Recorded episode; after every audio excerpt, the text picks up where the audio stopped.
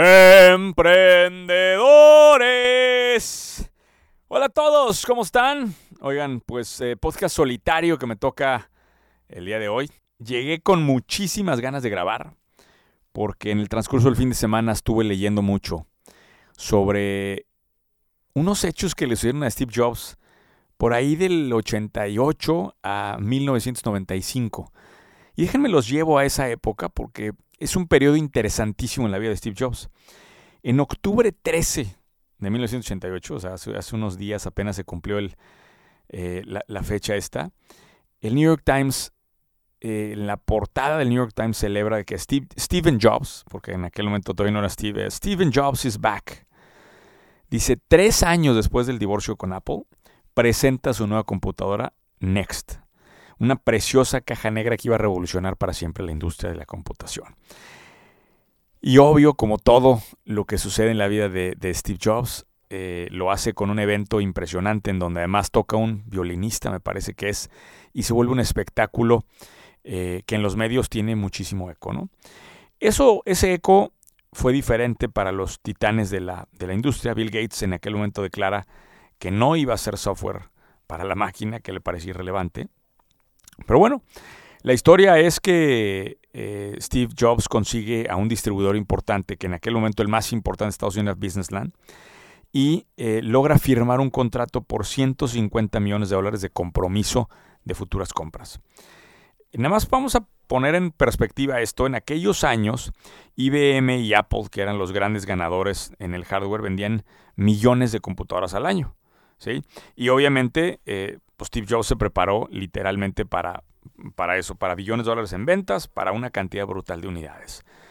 En el primer año de la venta de Next, de las computadoras Next, se vendieron menos de 400 unidades. Resulta que la computadora era muy cara y no tenía mercado. Un año después, eh, las notas decían que esta computadora tenía scientific and aesthetic appeal, o sea, tenía muy buen eh, pues enfoque estético y científico, pero no tenía significancia comercial, o sea, no había mercado para esta cosa. Dos años después de este lanzamiento, el distribuidor quiebra. No solamente por la, orden de compra Next, pero sí fue uno de los factores determinantes. Entonces, básicamente, Steve Jobs provoca que su distribuidor llegue a la bancarrota. Para 1991 ya le habían renunciado todos los cofundadores y el inversionista eh, individual más grande que era Ross Perot en aquel momento sale del consejo y solamente se queda con el fondeo de Canon que realmente se mantiene un año más. Para el 93 todos los vicepresidentes habían ido, todos los cofundadores habían ido y estaban dejando a Steve Jobs totalmente desolado en Next. Next iba a ser un terrible fracaso de mercado. Al mismo tiempo que esto estaba pasando, eh, fíjense cómo, cómo la historia es tan increíble. George Lucas, a quien conocen seguramente por la saga de Star Wars, se estaba divorciando y necesitaba dinero. Y decidió poner a la venta, a poner a la venta eh, Lucasfilm Computer Division. Tenía una división especial que se había encargado de arrancar con Ed Catmull para hacer animación. De hecho, esta división de Lucasfilm fue la que creó las primeras animaciones que conocemos eh, de las sagas de Star Trek, de Star Wars, de muchas otras películas, las primeras animaciones, el primer trabajo eh, computacional relacionado al mundo del cine lo hicieron ahí. Ahí, te das cuenta otra genialidad de George Lucas, ¿no? Que fue el que, fue el que reclutó, porque realmente el trabajo original fue de, fue de Catmull, que fue el primero en que logró la animación de una mano, si no me equivoco, de ese eh, primer proyecto de animación. Pero bueno, resulta que a, Steve Jobs le interesa eh, el tema de Lucasfilm Computer Division y no tanto por el tema de animación, sino le interesa porque tenían una supercomputadora que se llamaba PIC. Eh, si están viendo esto en YouTube lo van a ver ahí la imagen en, en pantalla. Esta supercomputadora valía más de 100 mil dólares, pero aparentemente tenía un mercado B2B que se decía que era enorme. Esta computadora era para utilizar para diseño automotriz, radiología, exploración este, para petróleo. O sea, parecía que iba a ser la revelación y que iba a ser el siguiente gran mercado de las computadoras, estas supercomputadoras, que fueran realmente eh, el, el, fenómeno hacia allá. Resulta que a Steve Jobs lo rechazan la oferta porque tienen una oferta de Philips para comprar la compañía. Eh, empiezan y, negocian y llegan al punto de cierre. En el último momento, la operación con Philips se cae. Eh, no se sabe muy bien por qué, pero termina perdiéndose esa oportunidad. Y Lucas, ya eh, presionado por vender, pues va con, con Steve Jobs eh, y, bueno, Steve y le pide que convenza a Catmull, Ed Catmull, el que dirigía en aquel momento la división, para poder cerrar la operación. Steve Jobs obviamente logra enamorar y los convence de comprar, con lo que Steve Jobs se vuelve el principal accionista de la compañía que se renombra Pixar en ese momento. Ahora, acuérdense que en, la medida en que esto va pasando, Next como, como división computacional iba al fracaso, ¿no? Pero pasa algo interesante. Eh, Jobs, eh, cuando toma Pixar, dice que hay que cerrar los proyectos de animación. Tenían, estaban desarrollando una película y la cierra porque quería redirigir todos los esfuerzos de la compañía para la venta de PIC, la supercomputadora. Eh, obviamente esto a los, a los, directores en aquel momento de Pixar no les, no les parece, pero pues logran eh, enfocar recursos, abrieron, contratan más personal, abren una división B2B para venta de unidades y después de dos años después habían vendido menos de 200 unidades de esta gran computadora, lo cual nuevamente hacía creer que Steve Jobs había visto una fantasía y era totalmente falso que era el siguiente gran reto computacional. Dos años y 50 millones invertidos después, Jobs tiene que cerrar el proyecto EPIC.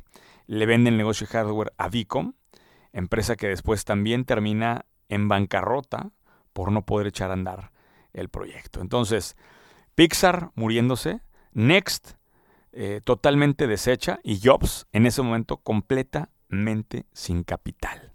Al punto que trata de vender Pixar. ¿Qué pasa?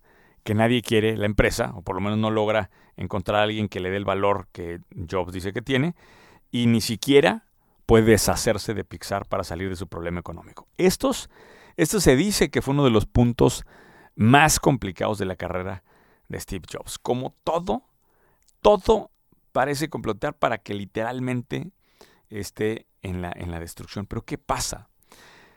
Eh, Pixar se mantiene de contratos pequeños con Disney eh, que no le gustaban a Steve Jobs porque decían que no le iban a llegar ningún crecimiento importante, hacían pequeñas animaciones, pequeños trabajos, digamos, de diseño, hasta que eh, logran firmar un acuerdo por producir de manera conjunta eh, Pixar y Disney una película. De hecho, el contrato original fue por tres películas completas. Y ojo, Disney trató de hacer esto sin Pixar, pero Ed Catmull le resulta fiel a la empresa y a Steve Jobs y, no permite que se lo lleven a Disney. Entonces, firman el contrato de tres películas y aquí es en donde viene el gran, gran cambio de suerte de Steve Jobs en 1995. ¿Por qué?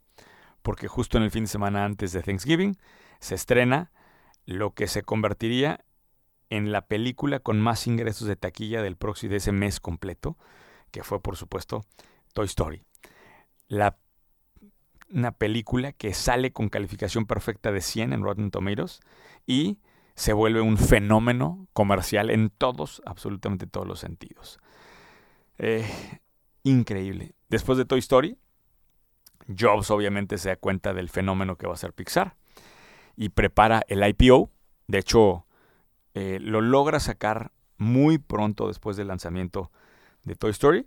Lanzan el IPO eh, y las acciones al mercado público justo con la narrativa de Toy Story. De hecho, cuentan que el prospecto eh, fue el primer prospecto que tenía una imagen grande de portada, que era justamente Buzz Lightyear en la portada. Y al lanzar eh, las acciones resulta un éxito absoluto. Y en ese momento, con el lanzamiento del IPO, Jobs se vuelve billonario. De ahí eh, el resto de la historia ya la conocen, porque de ahí se catapulta a tomar nuevamente el control de Apple y hoy, pues creador de una de las tecnologías que creo que más va a cambiar la humanidad y en el cómo interactuamos con, la, con la red.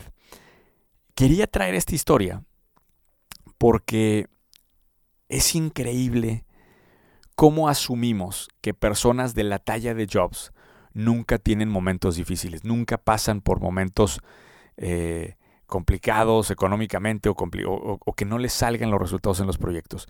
Cuando agarras tantita lupa, ni siquiera es una investigación muy profunda, simplemente te pones a investigar tantito, te das cuenta que el recorrido de todos esos años, y no estamos hablando de poco tiempo, estamos hablando de siete años del 88 al 95, fue fracaso tras fracaso tras fracaso para Steve Jobs. Pero ¿qué es lo que deberíamos de estar pensando? ¿Quién logra mantener siete años consecutivos de fracasos o de que no le estén dando los resultados correctos y se mantiene en el curso?